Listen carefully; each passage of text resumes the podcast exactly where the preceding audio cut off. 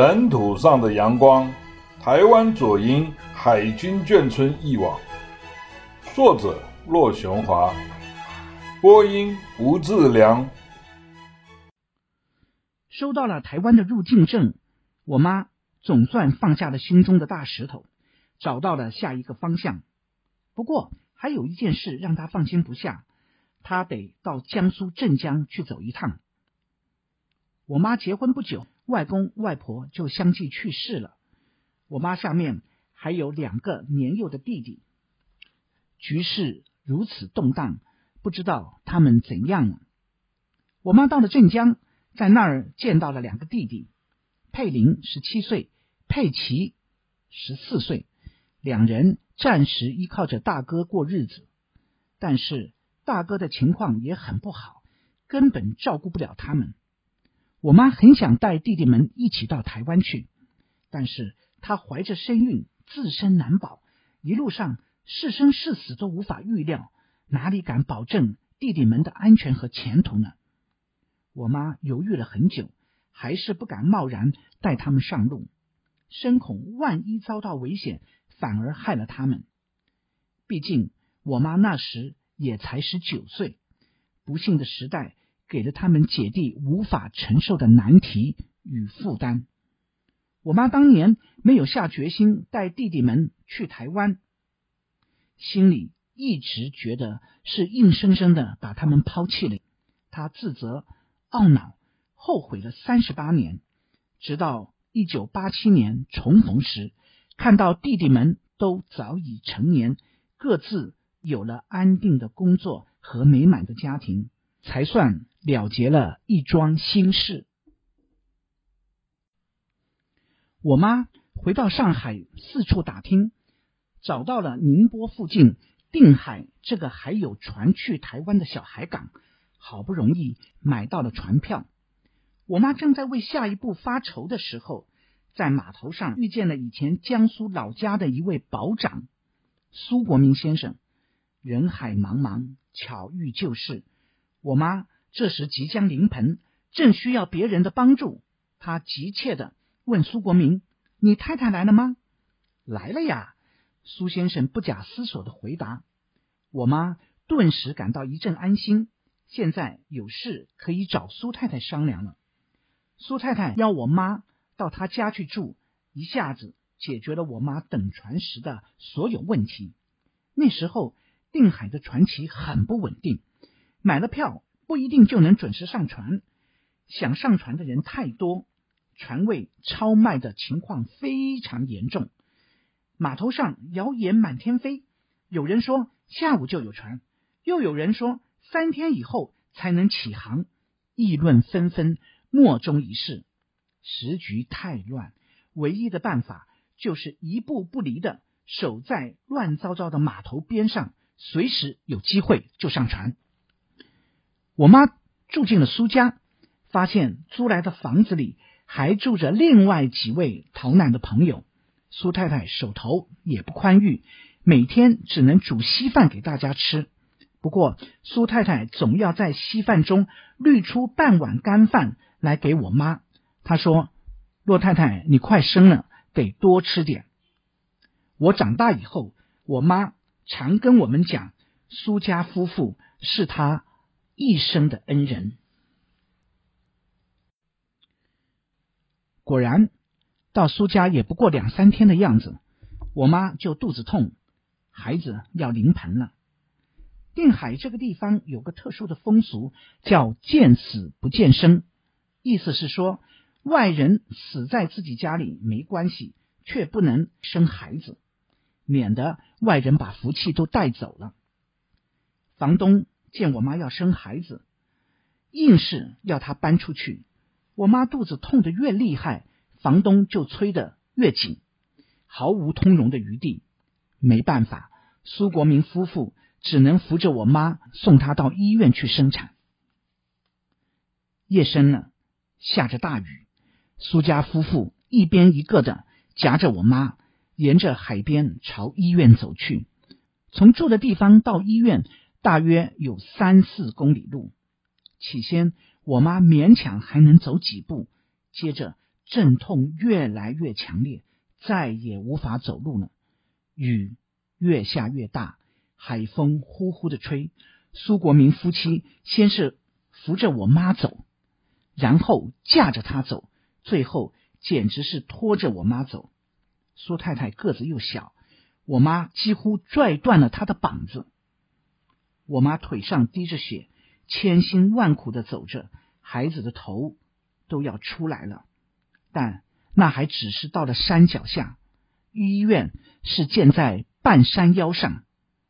我妈再也忍不住那撕心裂肺的疼痛，用最后的力气说：“再也不能走了，我死也就死在这里吧。”苏国民见状，留下苏太太看着我妈，自己跑到山上求援。带了几个人和担架回来，才把我妈抬进了医院。精疲力尽中，孩子在大雨中的担架上出生了，是个白胖的女孩，我的姐姐。国事动荡，人民遭殃。我妈生了孩子以后，根本没有得到医院的照料，大部分医生护士都跑了，剩下来的。也都在商量他们的去留问题。医院里没有东西吃，我妈在虚弱、无助与彷徨中，还要撑起身子爬下山去买馒头充饥。混乱、冷漠的医院里，没有人理睬我妈。其实，就是有人愿意跟她说说话，他们也都自顾不暇，没办法帮我妈的忙。好心的苏太太肩膀。被我妈拉着脱臼了，而且她家里还住着很多人，所以也没办法来医院探视。我妈虽孤立无援，自身难保，处于极度困难的状况下，但并没有因此而失去同情心。她见隔壁床另一位刚生产的妇人因为奶水不足，孩子饿得哇哇大哭。而我妈自己奶水却很充足。我妈问她愿不愿意让我妈来帮她喂喂孩子，没想到那位营长夫人却把我妈看成无家可归的流浪人，一脸不屑地说：“切，我的孩子怎么能喝你这种人的奶呢？”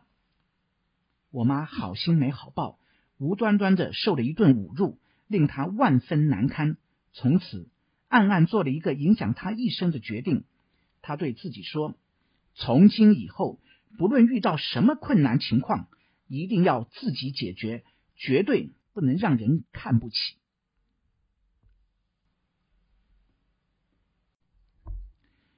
我妈在医院稍微休息了一两天后，就抱起小娃娃回到码头继续等船。想也不敢想，还有坐月子这回事。终于，前往台湾的轮船在大家引颈期盼中驶进了码头。众人一哄而上，挤满了船舱、甲板和一切可以容身的地方。我妈孤单一人，行动不便，被人潮推来挤去，最后好不容易才挤到了锅炉房上面甲板的位置。既嘈杂又闷热，军情。越来越危机。客轮在黑漆漆的深夜悄悄起航的同时，共军已经开始用探照灯在海上搜索了。一旦发现了可疑的目标，立刻就用机关枪扫射。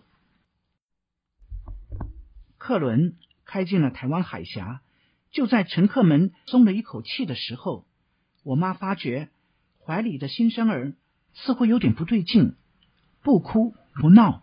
渐渐的，竟然断了气。出生不到十天的小宝宝，竟这样猝然去世了。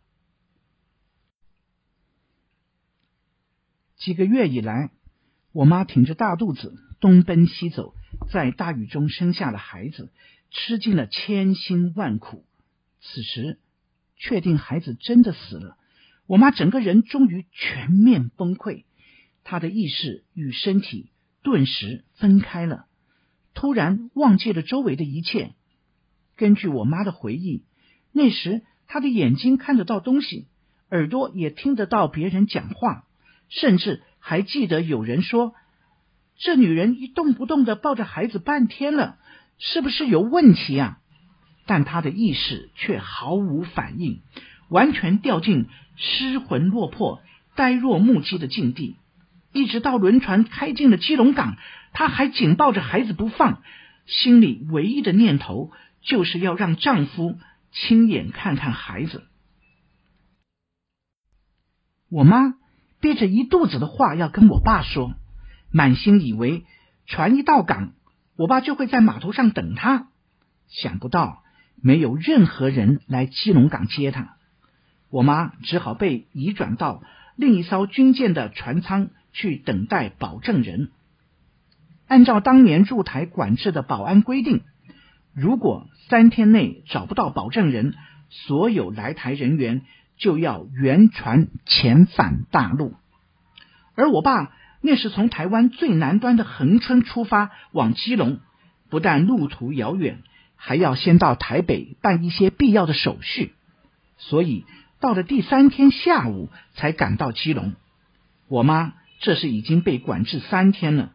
气得他几乎要下决心，就是我爸来了，也不跟他上岸。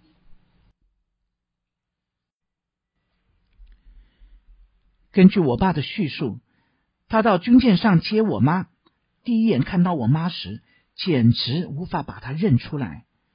我妈那时因为营养不良而全身浮肿，脸胖得像一团发面，头发、衣服都是脏兮兮的。胸前干涸的奶水都已经结成了斑斑点点的硬块，浑身散发出一股奶臭味。最令人难过的是，他手里还抱着一个死去了好几天的婴儿。小夫妻俩经过半年的分离，再见面时恍如隔世，既心酸又狼狈。面对不可知的未来，两人没有喜悦的感觉。唯有重逢所带来的一丝安慰。大时代里，骨肉亲人一旦分离，从此再也见不到面的故事，不知道有多少。我的父母却因为我妈与生俱来的勇往直前的性格，而奇迹般的在宝岛团圆了。离开基隆码头，我妈将婴儿递给我爸，说：“孩子已经死了。”你看他一眼吧。上无瓦，下无地，身无钱，夫妻俩在基隆一个人也不认识。我爸还能做什么事呢？他没说什么话，接过了孩子，找到一个正在填土的乱糟糟的建筑工地，绷着铁青的脸，就把孩子给抛了进去。我妈后来常说，当孩子落地时，砰的那一声闷响，就像一个大铁锤打在他的心板上，永远也忘不了。第一之七节喘息。民国三十八年（一九四九年底），国民政府正式迁到了台湾。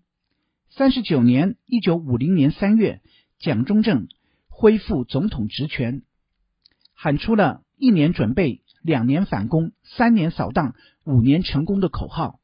紧接着，六月二十五日，韩战爆发，美国派遣第七舰队巡弋台湾海峡，撤退到台湾的中华民国才转危为安。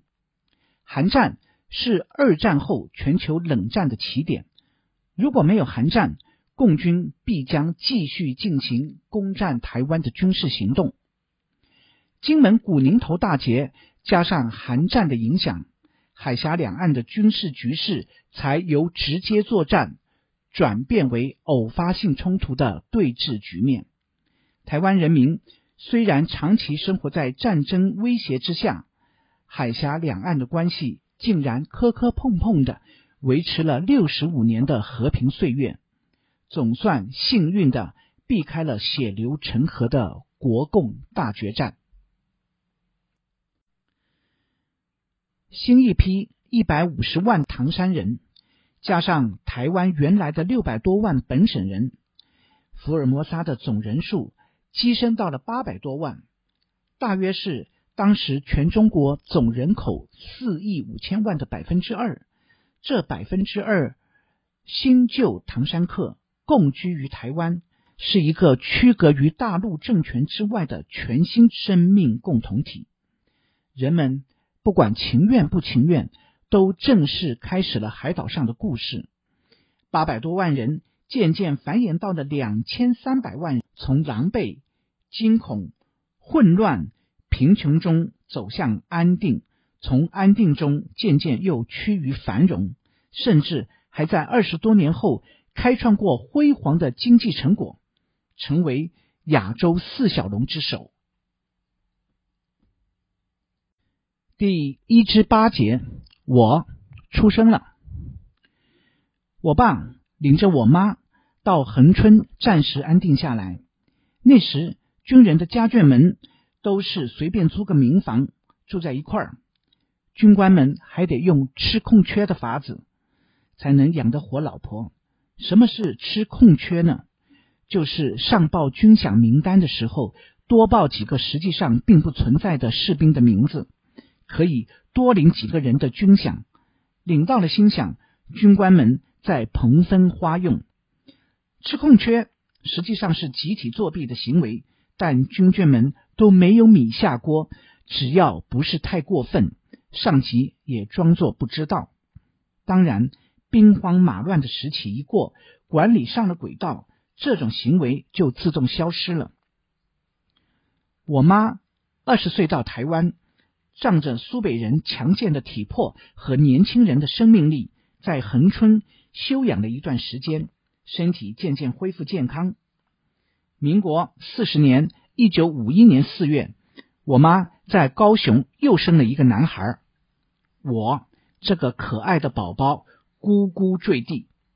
我妈按照我出生的高雄市和新华街两个地名各取一个字，替我命名为雄华。两年后，妈妈在高雄市大仁路生了第二个儿子，用了大仁路的仁字，为弟弟取名为仁华。